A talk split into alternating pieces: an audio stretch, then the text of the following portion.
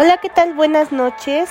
Pues quiero darle la bienvenida una noche más a su canal favorito, al podcast de cada noche. Espero que se encuentre bien este día de hoy. Cuéntenme qué tal les fue hoy. Los leo por WhatsApp. Bueno, pues como todas las noches traemos un nuevo tema, el cual espero que sea de su agrado, ya que pues yo quiero cada día darles una buena noche con temas muy interesantes. Mm. Pues el tema que hemos escogido a través de nuestra cuenta de Facebook e Instagram, a través de una cuenta es pues el tema es etapas y recomendaciones para la evaluación socioeconómica dentro del reclutamiento. Lo que vamos a hacer va a ser analizar la importancia de la fase de evaluación socioeconómica dentro del reclutamiento. ¿Alguien sabe qué es una evaluación socioeconómica? Mándenme sus respuestas por WhatsApp. La evaluación socioeconómica es una, es una verificación de datos y referencias de una investigación para la verificación de datos de los, de los candidatos que han procesado y pasado por filtros previos dentro del proceso de reclutamiento y selección, lo cual por regular se encuentra, más bien, se, se contrata a empresas externas para obtener resultados más eficientes. Sin embargo, es necesario valorar algunas posturas con respecto a llevarla a cabo, dado que algunas personas consideran intimidatorias e invasivas. Hay elementos que son del estudio socioeconómico, las cuales son organizaciones que consideran como una fase sustancial dentro del reclutamiento y selección de validación de información proporcionada por el candidato. Para ello recurren a diferentes medios. también existen los medios para recabar información, lo cual es la valoración de candidatos es una etapa decisiva, por lo tanto es uno de los aspectos más cuidados de la entrevista. Las personas que desarrollan cualquier función deben reunir los requisitos para desempeñarse adecuadamente. Entre otras palabras, las personas deben poseer los requisitos y características que la organización requiere para cubrir los impuestos los cuales son encuesta. ¿Qué es una encuesta?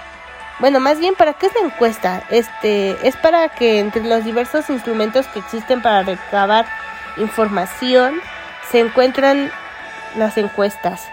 Este instrumento se, es empleado para obtener datos inmediatamente de un tratamiento cuantitativo de los mismos que generalizan la información, el cual se trata del manejo de datos duros. Luego sigue la visita domiciliaria. ¿Qué es una visita domiciliaria?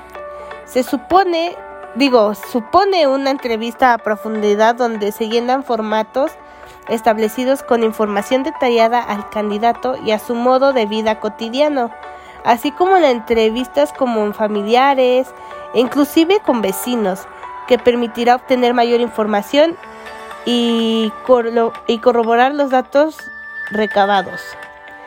Por último viene la verificación de datos y referencias, la cual es la verificación de datos, es la fase posterior de la recopilación de la información y constituye por ello ende una de las últimas fases del proceso de reclutamiento y selección, que es contratar con la información obtenida de la, de la visita para evaluar un tema socioeconómico.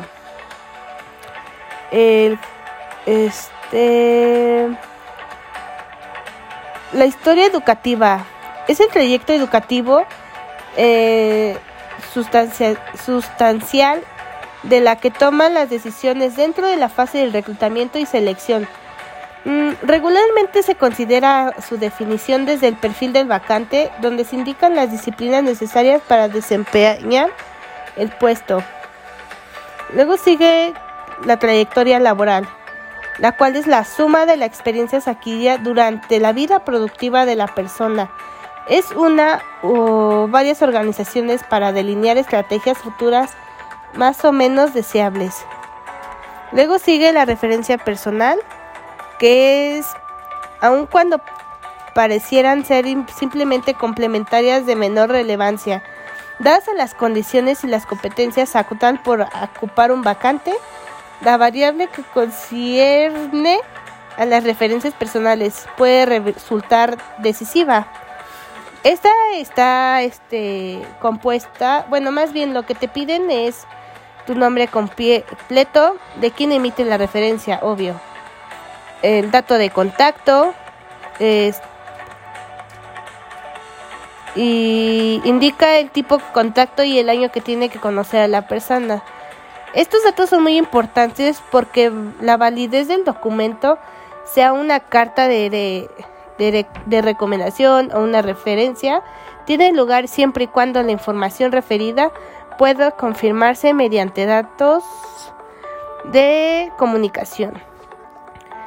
Bueno, pues esto fue un poco de... Bueno, fue lo más resumido sobre el tema de esta noche tratamos de serlo un poco menos menos extendido y espero que les haya parecido este pues muy interesante y que hayan entendido un poco y pues si gustan estaremos subiendo a nuestras redes sociales este un link para que puedan ingresar a,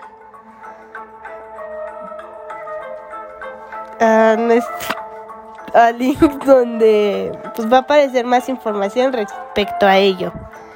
Bueno, me despido yo, su locutora Michelle, y que pasen una excelente noche.